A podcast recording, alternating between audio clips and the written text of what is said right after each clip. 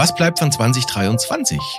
Was wird uns vielleicht auch 2024 beschäftigen? Wahrscheinlich nicht nur Covid und nicht nur Leitlinien, sondern auch urteure Abnehmspritzen. Oder zum Beispiel Missverständnisse bei der Prävention, künstliche Intelligenz und vielleicht sogar Herausforderungen bei klinischen Studien. Und damit herzlich willkommen zum Teil 2 des Jahresrück- und Jahresausblicks vom Evidenz Update Podcast. Wir das sind Martin Scherer. Präsident der Deutschen Gesellschaft für Allgemeinmedizin und Familienmedizin, der DGAM und Direktor des Instituts und Poliklinik für Allgemeinmedizin am UK in Hamburg. Und hier am Mikrofon ist Dennis Nössler, Chefredakteur der Ärztzeitung aus dem Hause Springer Medizin. Moin, Herr Scherer. Moin, Herr Nössler. Wie war Ihr Weihnachtsfest, wenn ich fragen darf? Gemütlich, ruhig. Ich hätte fast gesagt besinnlich. Ich meine das jetzt nicht ähm, süßlich esoterisch, sondern irgendwie mal zur Besinnung kommen. Ich hoffe, bei Ihnen auch ziemlich genauso. Sehr ruhig, sehr besinnlich. Jetzt assoziiert man ja Weihnachten immer auch mit dem Fest der Schlemmereien. Ob kohlenhydratreich oder in anderer Form. Wie geht's denn Ihrem LDL nach dem Fest? Das weiß ich ehrlich gesagt nicht. Ich kann mich nicht daran erinnern, wann ich das zuletzt getestet habe. Okay, damit wären wir ja dann mitten im Thema drin. Ähm, und zwar flächendeckendes, bevölkerungsbezogenes LDL-Screening oder flächendeckendes Scherer-Screening auf LDL. Wer weiß, vielleicht kann ja irgendwann in Zukunft tatsächlich auch mal so eine integrierte Sonde das dauerhaft messen. Was hätten wir denn eigentlich davon, Herr Scherer, wenn Sie tagesaktuell Ihren LDL-Spiegel Nervenzusammenbrüche? Keine Ahnung. Ich glaube, dann würden wir alle verrückt werden. Mhm, also vor allem eine Menge Stress, genau. Ja. Es geht um das eine Thema, eines von mehreren Themen, die wir uns aus Teil 1 aufgehoben haben. Es geht um das große Missverständnis hinsichtlich Prävention, Früherkennung und diesem fürchterlichen Vorsorgebegriff.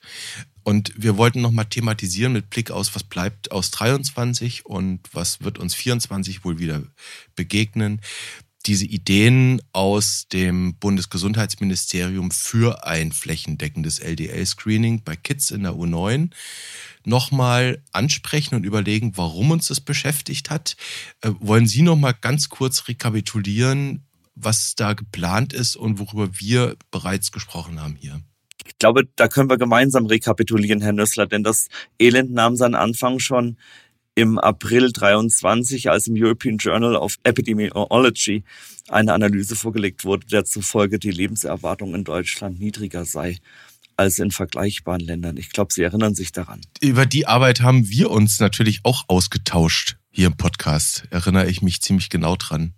Das war eine Aufnahme, die haben wir in der Geschäftsstelle oder in der Redaktion in Berlin gemacht. Genau, die haben wir in Berlin aufgezeichnet. Und dann haben wir darüber gesprochen und gleichlautend mit anderen Kritikern darauf hingewiesen, dass Ursachenstatistiken oder Todesfallstatistiken ohne Obduktion unzuverlässig seien. Hm. Muss man vielleicht nochmal in die Arbeit reinschauen. Ne? Die hatten aus verschiedenen europäischen und westlichen Ländern die Sterbetafeln sich angeschaut und die dort erfassten Gründe, für die mutmaßlichen Gründe für den Tod. Ganz genau, hm. ja. Und ähm, ohne Autopsie oder ohne Obduktion ist es einfach unzuverlässig. Das hinderte die Autoren aber nicht daran, Erklärungsversuche anzustellen, unter anderem zum Beispiel der, dass die Präventionsanstrengungen in Deutschland nicht ausreichend seien. Mhm. Und diese Spekulation, was anderes kann man es nicht, ja, als was anderes kann man es nicht bezeichnen. Diese Spekulation hat dann als Tatsachenbehauptung Eingang gefunden in ein Impulspapier des Gesundheitsministeriums vom 10. Oktober 23. Ja, und eigentlich auch als Aufhänger dafür, wir etwas tun für die Prävention in Deutschland, für die kardiovaskuläre Prävention in Deutschland, nämlich zum Beispiel fünfjährige Kinder screenen auf familiäre Hypercholesterinämie.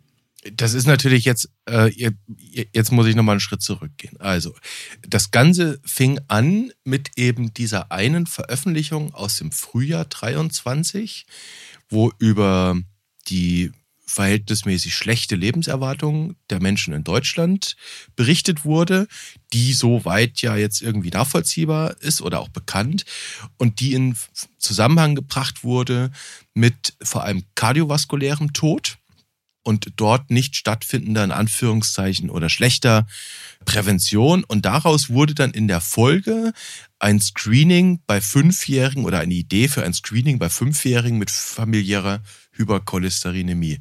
Ist eine ziemlich lange Verbindung, würde ich sagen.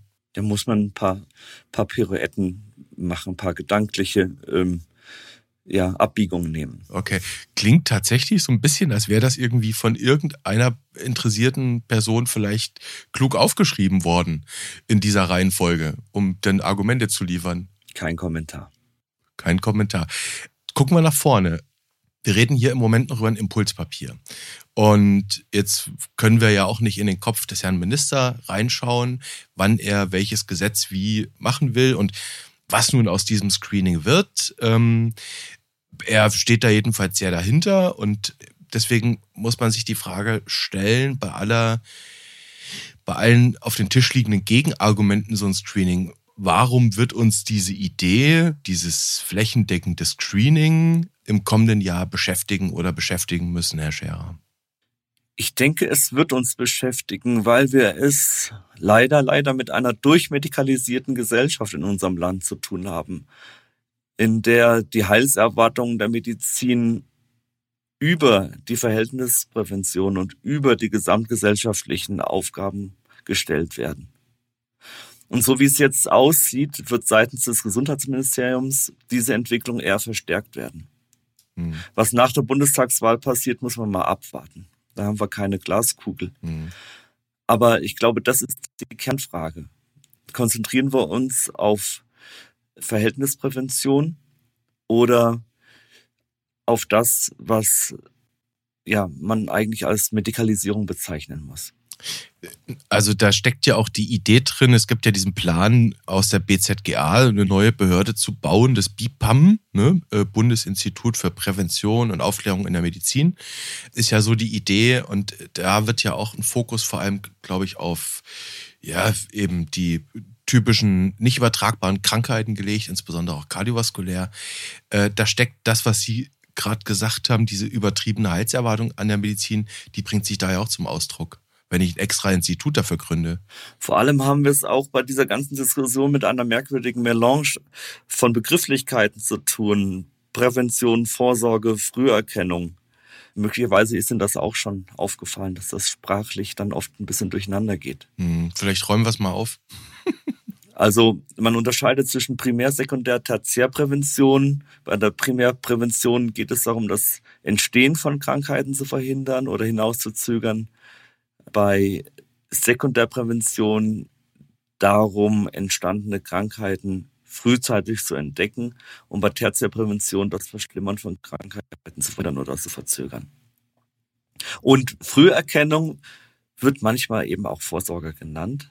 Und da finden wir uns dann im Bereich der Sekundärprävention. Aber jetzt mal ganz, ganz original semantisch. Eine Früherkennung ist doch keine Vorsorge. Also Vorsorge ist, wenn ich mir die Zähne putze. Da betreibe ich aktiv Richtig. eine Vorsorge. Ja, aber eine Früherkennung. Ich für meinen Teil, Herr Scherer, ich finde diesen Vorsorgebegriff sträflich missbraucht. Es ist absolut eine begriffliche Irreführung. Hm. Und vielleicht auch die Wurzel des ganzen Missverständnisses. Hm. Das ist eine Information, nichts weiter. Es ist keine Maßnahme oder keine Handlung, die zur Gesundheitsförderung direkt beiträgt. Es ist eine Information, aus der weitere Maßnahmen folgen können. Aber wie Sie sagen, also Zähneputzen wäre Primärprävention, Fluoridierung wäre Primärprävention und alles das, was ich zur Gesundheitsförderung tun kann, im Alltag, noch vor der Praxis- oder Klinikstür, das das sind im Grunde genommen sind das eigentliche Vorsorgemaßnahmen, bevor es überhaupt erst dazu kommt, etwas zu entdecken. Also müssen wir vielleicht jetzt auch nicht bis ans letzte durchkneten, die Begrifflichkeiten, aber es einmal zu sortieren macht vielleicht Sinn. Naja, gut, ich also Sprache schafft ja auch ein Stück weit unsere Welt, ne? So nicht nur, wie wir sie sehen wollen, sondern auch, wie wir gerne möchten, dass sie ist. Und man nennt das dann in der Kommunikationstheorie Framing, whatever. Egal. Uns geht ja darum, das einfach einzuordnen und ein bisschen hinter diese Worte zu schauen. Ähm, bleiben wir nochmal an diesen, an diesen Ideen zu diesem, ja, eben flächendeckenden LDL-Screening bei den Kids, beziehungsweise im Prinzip ein, ja, Lipid-Risikoscreening, so müsste man es ja sagen, Dyslipidemie-Risikoscreening. Die Kritik daran ist bekannt. Wir können auch unsere Episode äh, verlinken. Da ist dann auch wiederum andere Kritik mit drin verlinkt. Und es gab dann tatsächlich auf die Kritik an diesen Plänen, gab es wiederum Kritik. Das nennt man dann Diskurs in gewisser Weise. Und da, da wurde im Prinzip sinngemäß gesagt, warum man so ein, so ein Screening heute braucht, liegt eigentlich nur daran, dass viele, viele Menschen übersehen würden. Bleiben wir bei der familiären Hypercholesterinämie. Ähm, das haben Sie damals auch in unserem Gespräch gesagt, ähm, dass es so Schätzungen gibt von der Prävalenz. Und das ist, glaube ich, war eine Arbeit aus dem Deutschen Ärzteblatt, ähm, dass man viele Leute tatsächlich jetzt nicht direkt ermitteln kann. Und mit dieser Kritik an der Kritik wurde eben damals nochmal begründet, warum es wichtig ist, die Leute herauspicken zu können, die man eben heute nicht herauspickt. Wenn man sich das auf der Zunge zergehen lässt, bedeutet das ja eigentlich, dass die Kinderärztinnen und Ärzte und die Hausärztinnen und Hausärzte, die ja diese Menschen versorgen und bei denen ja die Fünfjährigen längst aufschlagen, dass die nicht in der Lage sind, anamnestisch gut vorzugehen und Risikokids herauszufinden. Oder verstehe ich das falsch? Also Sie sprechen die Kritik an, die aus dem Bereich der Kardiologie kommt. Ja, genau, richtig. Von den kardiologischen Kolleginnen und Kollegen. Ähm, die kardiologischen Kollegen sind ja nicht unauthentisch in dem, was sie verlangen und fordern. Sie sehen sehr viel Leid in ihren Kliniken und ähm, es ist, es fällt nicht schwer, den Kollegen abzunehmen, dass es ihnen wirklich um die Belange der Patienten geht. Das nehme ich ihnen auch ab. Mhm. Und ich kenne auch viele persönlich und das sind super Kollegen. Sie wollen eben das Leid, das sie sehen, schon vorher erkannt oder verhindert wissen. Das ist absolut honorig. Das Problem ist nur, dass für die Beurteilung von Screening-Maßnahmen andere Expertisen und andere Kriterien verlangt werden. Wir haben das schon mal vor Wochen ausführlich durchgespielt. Aber zurück zu Ihrer Frage.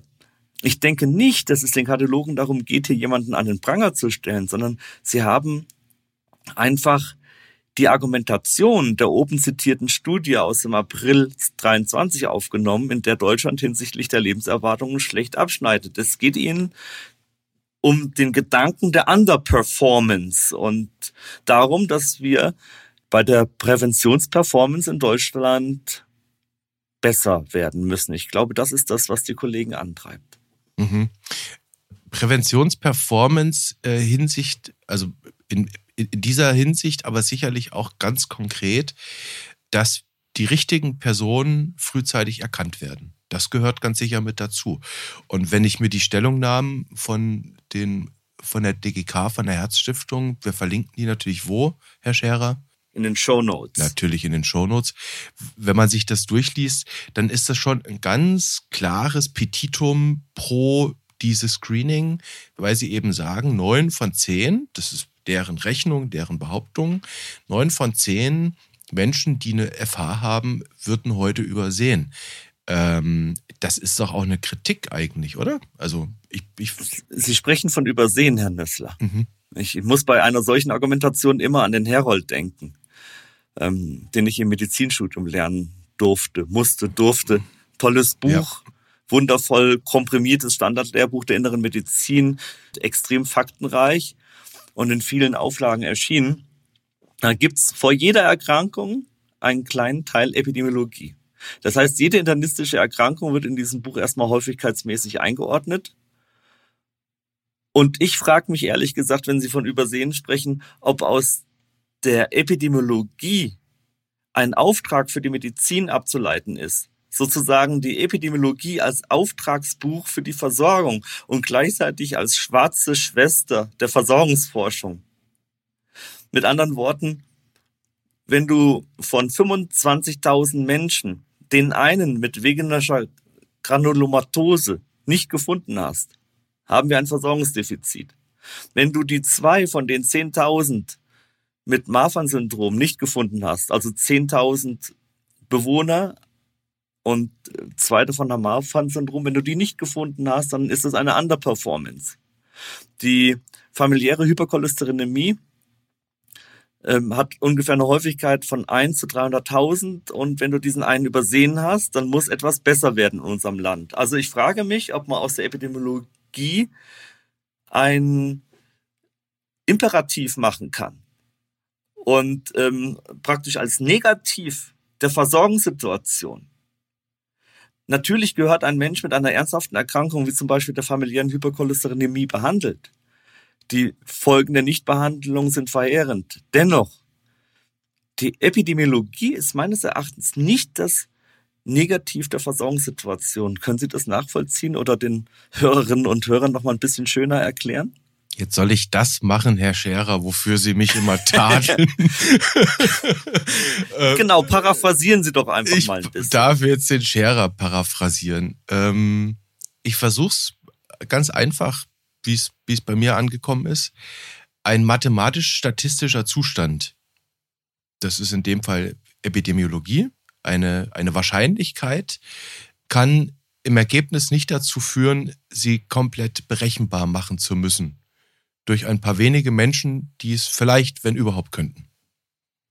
Oder anders gesagt, ähm, das Heilsversprechen, die Heilserwartung an die Medizin wird überdramatisiert, wenn sie beinhaltet, dass wir jeden Erkrankungsfall zu jeder Zeit entdecken können, müssen können. Genau. Mit 400 bis 1000 berufsfähigen Ärztinnen und Ärzten. Genau. Okay.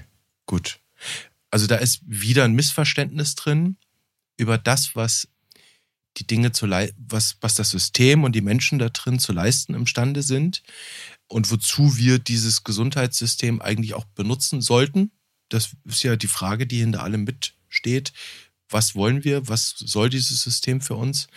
Ich will es aber noch mal ein bisschen einfacher gedanklich für mich machen. Nämlich das Thema Kosten. Wir hatten damals in der Episode hatten wir eine ziemlich krasse Rechnung aufgemacht. Da haben wir uns einfach mal zu der Idee äh, aufgesprungen, Herr Scherer, dass alle 700.000 Kids pro Jahrgang eine genetische Testung bekommen. Richtung, da sind wir bei irgendwann weit über eine Milliarde gewesen. Das ist natürlich absurd, natürlich. Und wenn man jetzt sagt, ein LDL-Test kostet nach EBM ein paar Cent, ne, das sind wir bei 10, 15 Cent, ich weiß es nicht, dann könnte man natürlich sagen, hm, so ein LDL-Test, der ist jetzt aus Kosten und aus Effizienzgründen die günstigere Maßnahme als die Schäden eines hohen über, übersehenen kardiovaskulären Risikoprofils, wo man dann eventuell tatsächlich ein Ereignis auch verhindern könnte. Klingt für mich logisch. Es klingt erstmal logisch, aber wenn so viele Kinder durchgecheckt werden, sollen, dann muss erstmal belegt sein, dass der Nutzen den Schaden überwiegt. Und das ist bei allen Präventionsmaßnahmen so, die wir in das System übertragen oder einführen. Es müssen belastbare Belege vorliegen. Das heißt, an der Stelle wird halt mit Hoffnungen argumentiert, mit Erwartungen, vielleicht auch mit Hypothesen, die jetzt nicht ganz unplausibel sind, aber es gibt einfach keine Beweise. Und Grundidee Wilson Jungner, Sie hatten es in einer dieser Episoden, du musst es beweisen. Ganz genau. Also wir haben das einmal durchgesprochen. Ich kann da auch gerne nochmal an, an anderer Stelle das nochmal erzählen. Aber im Grunde genommen sind es einige Fragen, die beantwortet werden müssen, ähm, bevor ein Screening eingeführt wird. Vielleicht kommen wir da später nochmal zu. Mhm, okay. Sie haben Ihre kardiologisch tätigen Kolleginnen und Kollegen jetzt tatsächlich richtig in Schutz genommen und haben ihnen die besten Absichten attestiert. Das will ich auch gar nicht in Frage stellen. Vielleicht formuliere ich die Frage etwas anders. Steckt dann, stecken da auch nicht Marktabsichten drin, wirtschaftliche Absichten? Also, Sie haben von der Medikalisierung der Menschen gesprochen.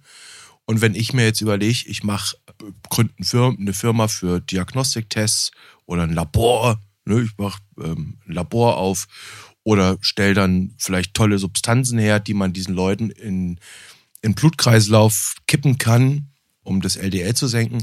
Da ist da ja ein veritables wirtschaftliches Interesse da, mehr Menschen krank zu machen und zu medikalisieren. Das würde ich niemandem unterstellen. Weder ärztlichen Kolleginnen und Kollegen noch den Leuten in der Pharmaindustrie. Also ich würde jedem erstmal unterstellen, dass er mit seiner Arbeit was Gutes versucht. Allerdings ist es so, wie Sie sagen, es ist unglaublich viel Geld im System. Es geht ja auch um relativ viel Geld. Aber was mich umtreibt, ist was anderes, dass man nämlich die Ressourcen in der Medizin denen zugutekommen lässt, die es am dringendsten brauchen. Sie kennen das Inverse Care Law, mhm. das seit den 70er Jahren schon bekannt wurde durch eine Lancet-Publikation. Ich glaube, äh, Julian Tudor Hart hat es erstmals beschrieben. Und das bedeutet, ähm, je kränker ein Patient ist, desto weniger Ressourcen stehen ihm im Gesundheitswesen zur Verfügung. Also ja, ich gebe Ihnen recht, das System, wie wir es heute kennen, ist sicherlich in weiten Teilen marktgetrieben und von einer Medizin, die vornehmlich denen zugutekommt, die sie am meisten brauchen, sind wir weit entfernt. Das heißt, es stört uns ja nicht, wenn etwas Geld kostet. Ja, und ähm, nur wo wird's, wo werden die Ressourcen alloziert und kommen sie wirklich dahin, wo sie am besten eingesetzt sind? Und deshalb eben immer dieses Ringen. Mhm. Die Mittel sind begrenzt, also müssen wir uns genau anschauen, wo wir sie investieren.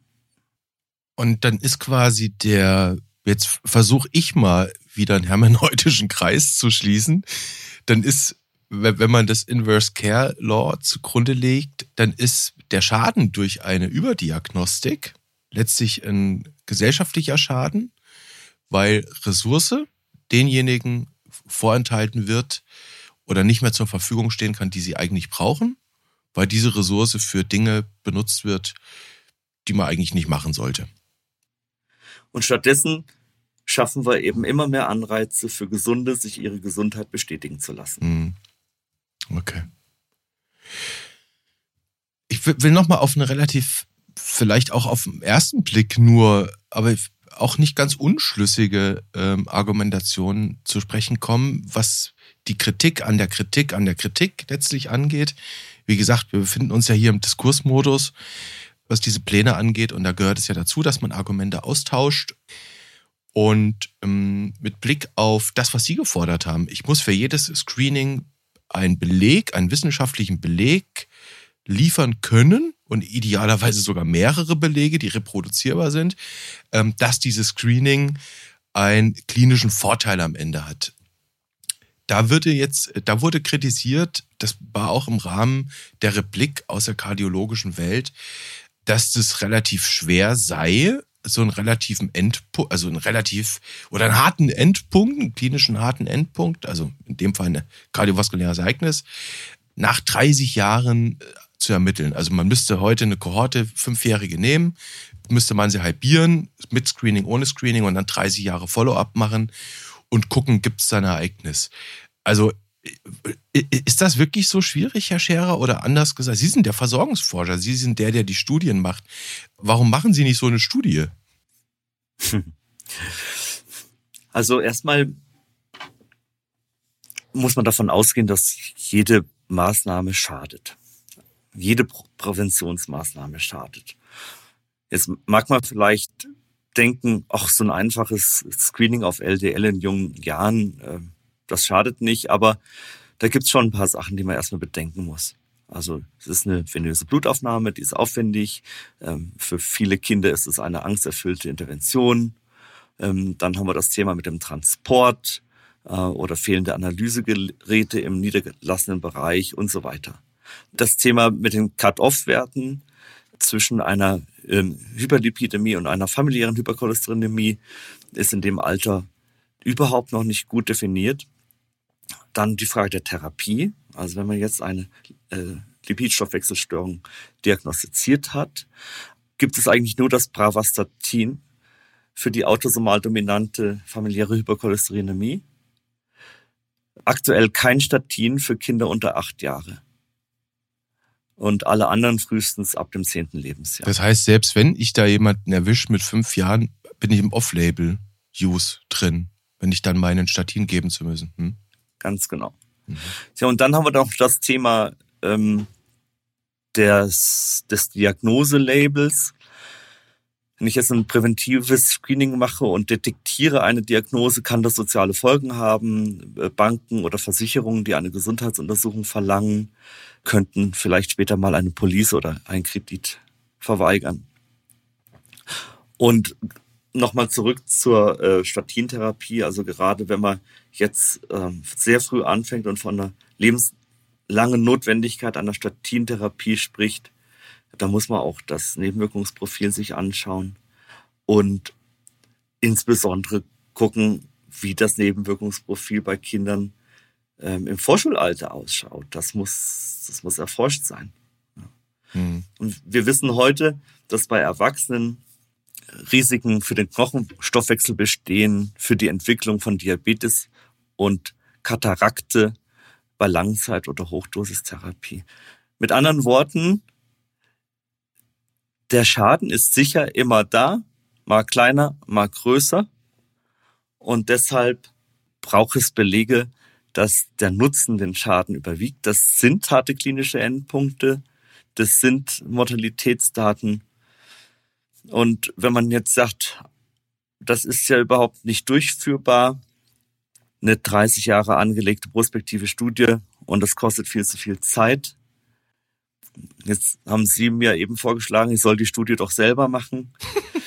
Also der Hinweis auf fehlende Belege ist eine schlechte Begründung für die Einführung eines Screenings. Das klingt ja fast nach einer Überschrift.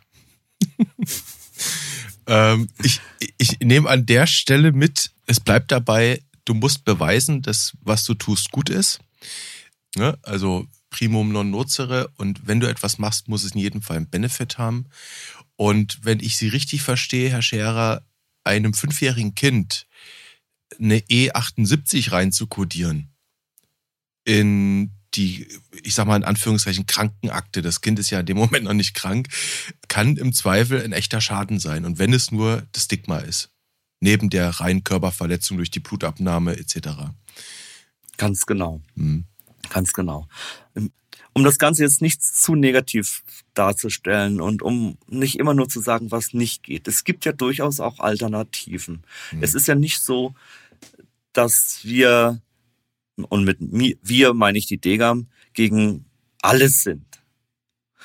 Zum Beispiel gibt es gerade durch den GBA eine geplante Einführung einer U10 oder einer verpflichtenden J1-Vorsorgeuntersuchung im Alter von 9 bis 14 Jahren.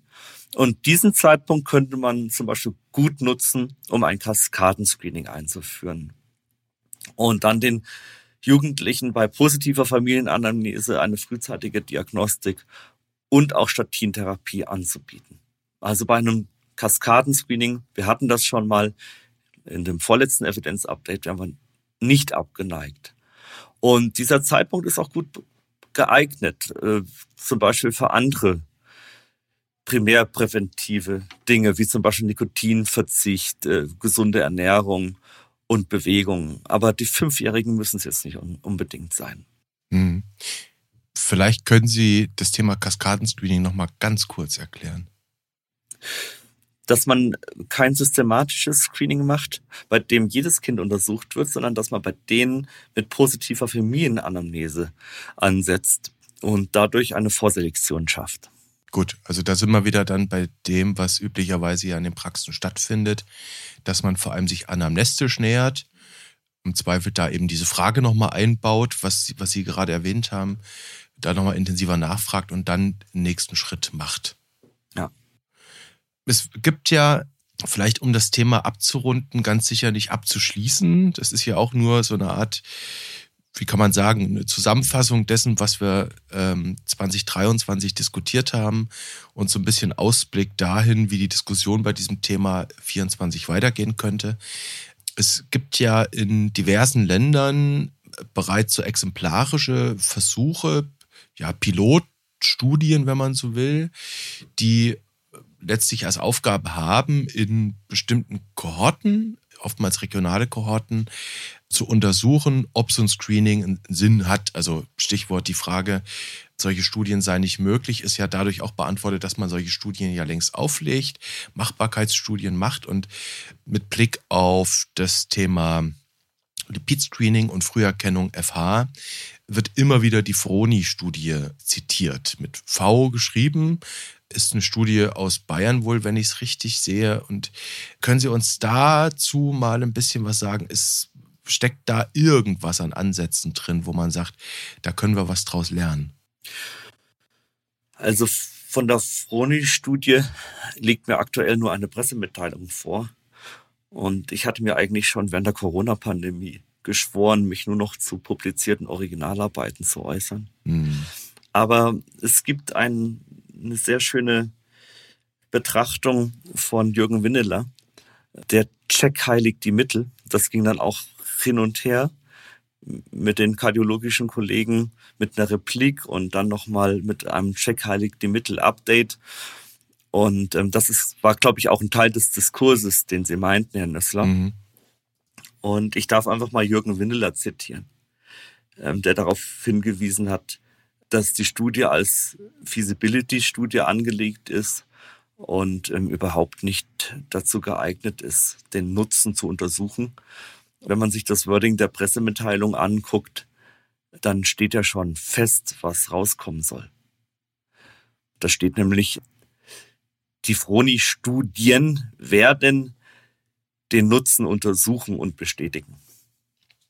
Äh, okay. Es, also es, das ist jetzt keine ergebnisoffene Herangehensweise. Aber äh, die Fragen, die beantwortet werden müssen, und ich hatte das schon mal auch eben versprochen, dass wir dann eine, eine kleine Wiederholung machen. Das sind Endpunktfragen. Man, mhm. man braucht mindestens eine hochrangige Endpunktstudie, ähm, damit man eben weiß, dass der äh, Nutzen den Schaden überwiegt und dann auch die Frage, sind die als Resultat des Screenings angelegten Maßnahmen in ihrer Wirksamkeit durch randomisiert kontrollierte Studien evaluiert. Das wäre ja auch mal eine Sache, dann einen entsprechenden Statin ähm, RCT in der entsprechenden Altersgruppe zu haben. Und dann müssen wir die Number Needed to Screen können. Also wir müssen wissen, wie viele Leute untersucht werden müssen, um einen Endpunkt zu verhindern, die Number Needed to Harm und so weiter. Und das verspreche ich mir von der Froni-Studie oder den Froni-Studien nicht. Mhm. Okay. Schade. Aber vielleicht kommt ja so eine Studie mal oder vielleicht werden ja ihre Worte erhört und irgendwer setzt sich mal hin und überlegt mal, wie man sowas aufsetzen kann, das wissenschaftlich zu erhärten. Herr, Herr Scherer, wollen wir für das Früherkennungsthema ein zunächst mal einen Punkt machen? Gerne einen vorläufigen Punkt, es kommt bestimmt nochmal zurück. Und wir bleiben ja dem Thema der Medikalisierung der Gesellschaft treu.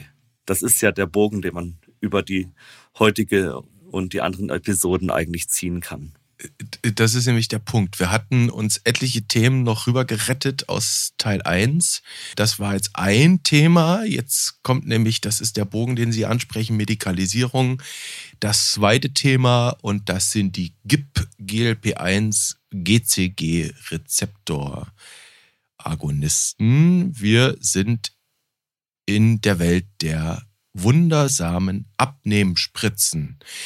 Wenn Sie diese wunderbaren kleinen Buchstabenkrüppchen hören, GIP, GLP1 und GCG.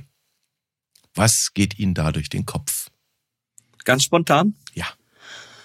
Also eine deutliche Gewichtsabnahme unter Therapie, eine deutliche Gewichtszunahme nach Therapie. Also eigentlich bis auf letzteres wunderbares Zeug. Zunächst mal. Mhm, okay. Jetzt reden wir eben die ganzen ersten Minuten über Adipositas und Prävention. Das ist das Thema der letzten Wochen und Monate, das uns beschäftigt hat. Und jetzt reden wir erstmal nicht über die Medikalisierung und die Kosten, sondern über das, was Sie gesagt haben. Naja, man kann damit super abnehmen. Und wenn wir alle wissen, dass Adipositas halt echt krasser Risikofaktor ist, ich sehe da eine wunderschöne neue Welt auf uns zukommen, oder? Das klingt doch alles erstmal sehr gescheit. Adipositas bei jenen reduzieren zu können, wo es mit Lebensstiländerungen nicht geht. Oft ja, aber nicht immer. Es stimmt schon, wie Sie es äh, andeuten, dass Übergewicht mit zahlreichen Komorbiditäten einhergeht, das wissen wir. Komorbiditäten, die die Lebenserwartung senken und das Gesundheitssystem dann, das System dann auch belasten können. Aber es gibt auch Studien, die zeigen, dass es möglich ist, übergewichtig und gesund zu sein. Wir können gerne dann auch mal eine in den Show Notes verlinken. Mhm. Das ändert allerdings nichts an der Tatsache, dass Übergewicht mit einer schlechten psychischen Gesundheit einhergehen kann, was zum Teil natürlich auf das gesellschaftliche Stigma zurückzuführen ist. Ja, das eine ist, ist es gleich Krankheitswert? Das zweite ist Stigma, ja, nein. Und natürlich ist es ein Stigma und wird man dadurch stigmatisiert. Ich stelle jetzt mal vorweg eine Hypothese auf, dass das Stigma durch diese Spritzen nicht abnehmen wird. Die Frage, die ich mir jetzt stelle, jetzt kommen wir so ein bisschen Richtung Kosten aus einer Systembetrachtung heraus. Wenn ich einen krassen Risikofaktor, der am Ende zu Gesundheitsausgaben, die vermeidbar wären, führt, verändern kann, wäre es dann nicht überdenkens oder wäre es dann nicht eigentlich an der Zeit zu überlegen, diese Spritze für alle, die sie haben wollen und brauchen sollten? Weil Hand aufs Herz, abnehmen, Mittel sind, wissen wir alle, nicht zulasten der GKV Stadtbahn Deutschland. Das ist eben wieder diese unterschiedliche Betrachtung oder die zwei Seiten einer Medaille. Einerseits die Individualperspektive, andererseits die Public Health Perspektive. Aus Public Health Sicht ist es nicht der richtige Weg, die medikamentöse Therapie der Adipositas überzubetonen. Dann sind wir wieder mittendrin in der Medikalisierungsspirale. Ähm, wir versäumen einerseits eine wirksame Verhältnisprävention, um dann die Medizin wiederum äh, kostspielig aufzublähen. Das kann nicht der Weg sein. Hm. Okay, dann gehen wir mal konkret rein, worüber wir sprechen. Also heute reden wir ja alle über Ozempic und Vegovi das uns allen bekannte Semaglutid. Und eigentlich wollen wir aber gar nicht so sehr über Semaglutid sprechen. Vielleicht auch, da gibt es nämlich auch eine neuere Arbeit. Äh, da können wir nochmal vielleicht kurz reinschauen. Wir wollen eigentlich über die Dinge schauen, die vor uns liegen. Da gibt's Tirzepatit, das ist in den USA schon zugelassen. Und dann gibt es noch diesen Namen, ich kann ihn nicht aussprechen, Retatrutit. Retatrutit. Retatrutit. Ähm, und ja, diese Substanzklasse, Herr Scherer, ist ja nicht hochgradig neu. Die gibt's ja schon eigentlich relativ lang. Warum rauscht das so seit einem Jahr ab? Was ist da der, der Hintergrund? Das sind hochwirksame Medikamente, die eine beeindruckende Gewichtsreduktion bewirken können aber auf der anderen Seite mehren sich eben auch die Zweifel, dass dieser Effekt langfristig anhält. Und am Ende sind es dann doch wieder die Lebensstilmaßnahmen, mit denen man versuchen muss, die kurzfristig erzielte Gewichtsreduktion zu erhalten. Mhm. Das zeigen ja auch zunehmend Daten, dass wenn diese, ich sag mal, postmedikamentösen Phasen dann nicht durch Lebensstilmaßnahmen abgefangen werden, dass man dann nach ungefähr zwei Jahren wieder beim Ausgangsgewicht ist. Ja, genau. Das gucken wir uns gleich in einer Arbeit nochmal an. Jetzt hat die Zeitschrift Science, Science Magazine, im Dezember diese ja, Abnehmmedikamente haben sie sich einfach genannt als Breakthrough of the Year bezeichnet in einem Artikel und da gibt es auch ein Editorial von dem Chefredakteur von Science, der immerhin sagte, dass diese GLP-1-Agonisten mehr Fragen aufgeworfen haben, als sie beantwortet haben. Und das benennt er sogar, das nennt er ein Kennzeichen für einen echten Durchbruch. Sehen Sie das ähnlich? Nein, die Frage ist, was der Durchbruch ist. Also ich habe erstmal dieselben Fragen ähm, wie der Autor des Editorials. Die eine ist, wer soll das bezahlen? Die andere ist, muss man das Zeug dann lebenslang einnehmen? Und die dritte Frage ist dann tatsächlich, was ist denn jetzt der eigentliche Durchbruch? Klar, die Entwicklung dieser Medikamente, die zwingt uns mal darüber nachzudenken, wie wir Adipositas betrachten. Ich glaube, wir sind alle darüber hinaus und das ist auch gut so, dass Adipositas als Zeichen der Schwäche oder als das Ergebnis mangelnder Willenskraft zu bewerten ist. Das war für viele Menschen und ist für viele Menschen sehr verletzend. Es gibt jetzt zwingende Beweise dafür, dass es einen biochemischen Unterschied gibt und dass es eben keine geistige Schwäche ist. Das ist, denke ich, der gute Teil äh, des Ganzen. Aber wir brauchen doch noch ein bisschen mehr Erkenntnisse dazu, um zu verstehen, wie genetische und umweltbedingte Faktoren ineinander greifen, wie sie mit dem Körpergewicht zusammenhängen.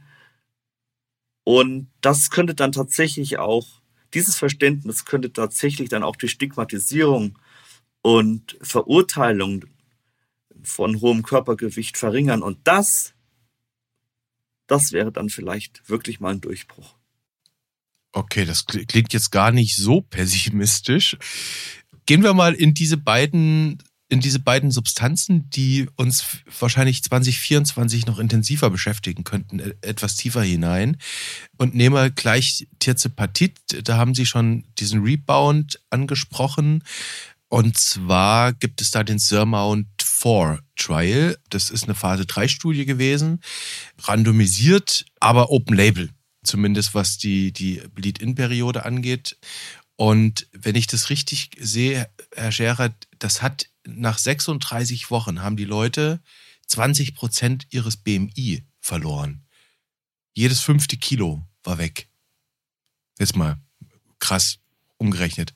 Ich, ich finde das ziemlich wahnsinnig. Das ist schon ein beeindruckender Effekt.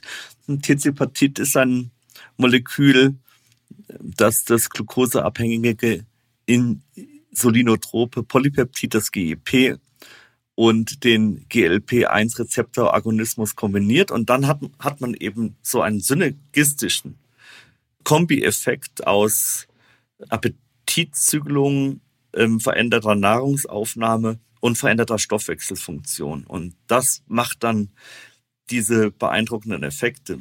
Ähm, Tirzipatit ist in vielen Ländern zugelassen, ähm, darunter die USA, die EU und Japan. Und ja, einmal wöchentlich äh, subkutan injizierbar.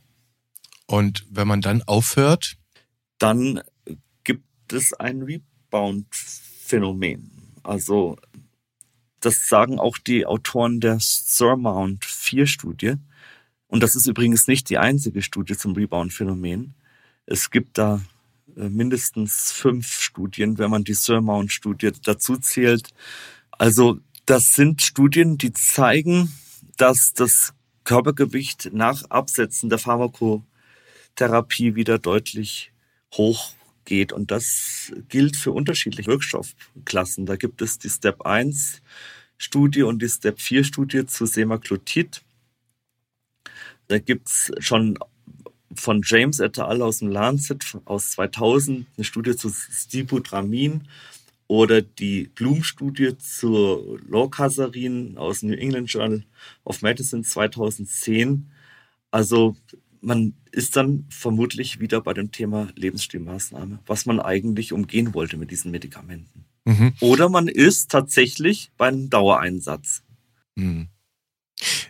Aber immerhin, also bleiben wir kurz bei dem Sermon 4 Trial, die haben, wie gesagt, so im im Mittel haben die so über ihre 25 Prozent BMI verloren, also wirklich Prozent. Und wenn die das abgesetzt haben nach 36 äh, Wochen, dann haben sie, ich sag mal in Anführungszeichen, schrittweise bis zum bis zur 88. Woche erstmal nur 10% wieder draufgelegt, also 10% Punkt. Das heißt, es blieb schon noch ein kleiner Effekt zumindest. Also wie lange der anhält, ist die Frage und ob der sich nicht dann im Laufe der Zeit verzerrt, sodass man dann mhm. nach einigen Jahren wieder da ist, wo man mal war. Also das Risiko ganz eindeutig, dass es quasi eine Art Dauertherapie sein muss und das dann eben ganz, ganz viele Fragen nach sich zieht. Ja. Okay.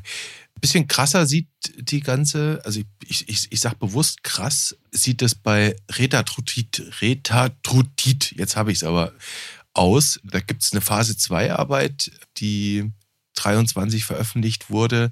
Das ist ein Triple-Agonist, Herr Scherer, noch mit einem Glucagon. Rezeptoragonist. Und die Leute haben nach 48 Wochen, also nicht mal ein Jahr, haben die Menschen, die ein BMI ab 35 hatten, 26,5 Prozent geschafft. Das ist auch Wahnsinn. Also was kommt da auf uns zu? Also das war jetzt erstmal, also ich stimme Ihnen zu, das sind erstmal Effekte, die man ernst nehmen muss. Die Gewichtsreduktion ging unmittelbar nach Absetzen des Medikaments sogar noch ein bisschen weiter. Das war aber jetzt erstmal eine Phase 2 Studie. Also was auf uns zukommt, wäre dann eine Phase 3 Studie. Zunächst ja. erstmal. Also, Und äh, die müsste dann Aufschluss geben über die Wirksamkeit im Hinblick auf klinische Endpunkte und Fragen der Sicherheit. Mhm. Wenn ich diese Redatrutit-Studie richtig verstanden habe, haben Sie da vor allem versucht, eine richtige Dosis zu finden, ne? Eigentlich eine Dosisfindungsstudie. Ja, okay. Gut, da müssen wir das beobachten, wie es mit dieser Substanz weitergeht. Vielleicht nochmal so ein Zwischenfazit, was, was diese Geschichten angeht. Also die Menschen, die wirklich krank sind, die einen Leidensdruck haben und bei denen man der Adipositas ähm, nicht anders Herr werden kann. Beispielsweise eben auch Typ 2 Diabetes. Für die kann das doch alles echt game-changing sein. Oder würden Sie das nicht so unterschreiben?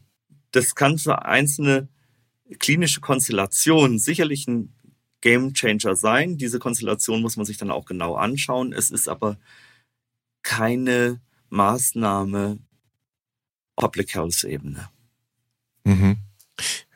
Und auf der anderen Seite, das ist ja zu einer Lifestyle-Droge in gewisser Weise auch geworden. Und wir kennen die Engpässe, die es gibt, dass dann zum Beispiel Menschen mit einem Typ-2-Diabetes das nicht mehr bekommen, weil die Nachfrage nicht bedient werden kann, weil sie so hoch ist, weil Menschen, die sich das leisten können, die einfach als Abnehmmittel sich selbst spritzen. Und da gibt es ja auch ganz üble Berichte von Fälschung, was dann richtig in die Hose gegangen ist teilweise.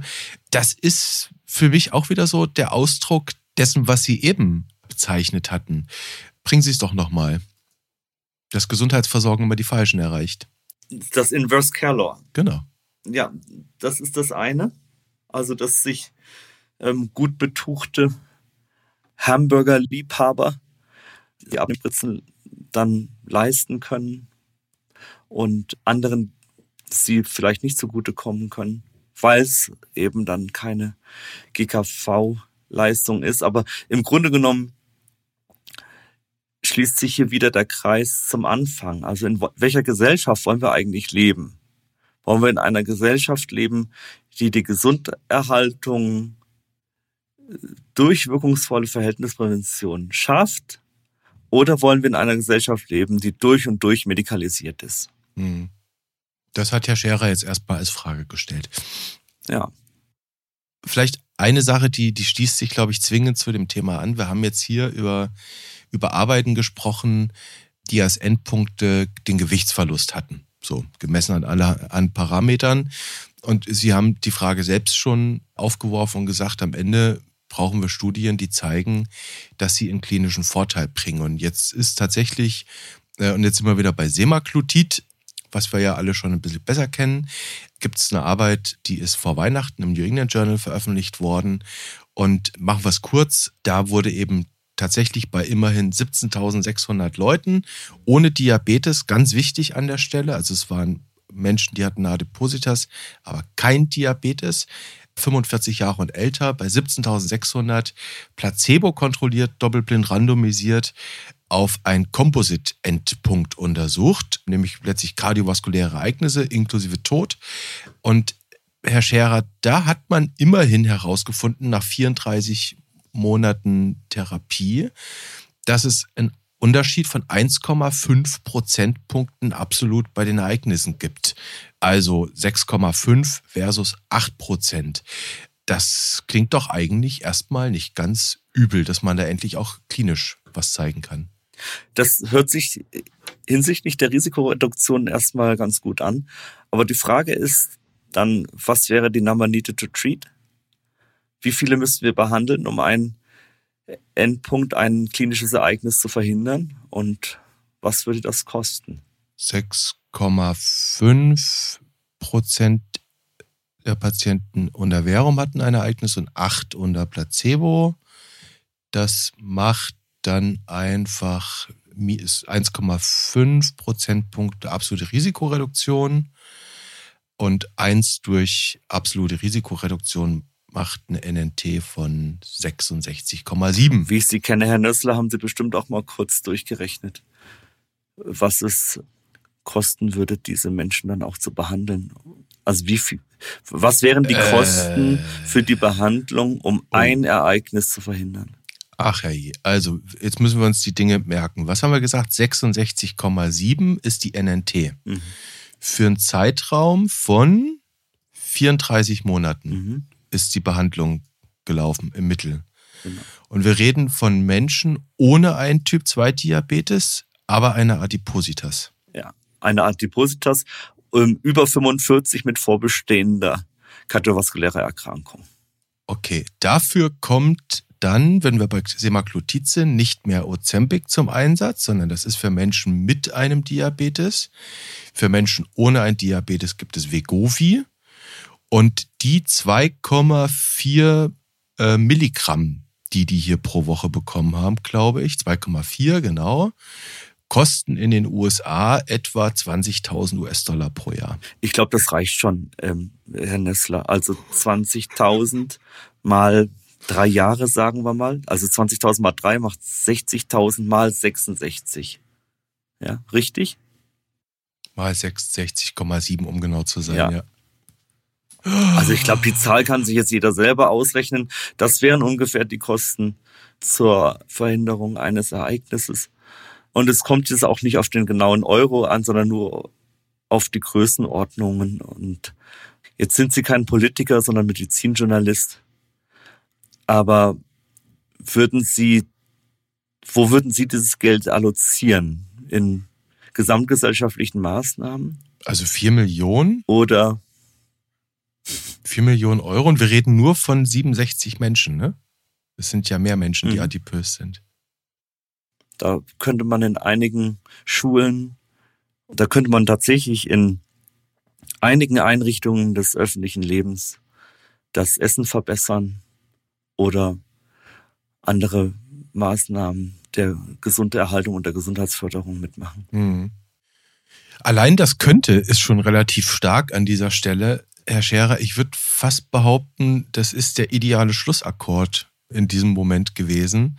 Und ich habe einen Vorschlag. Das ist jetzt auch nur quasi eine Zwischenüberschrift zum Thema Abnehmspritzen. Das wird auch weitergehen. Wir haben noch das Thema KI zum Beispiel. Wir haben das Thema Methodik. Das haben wir jetzt wieder nicht mehr geschafft. Wir haben eine Stunde auf dem Zettel im Moment.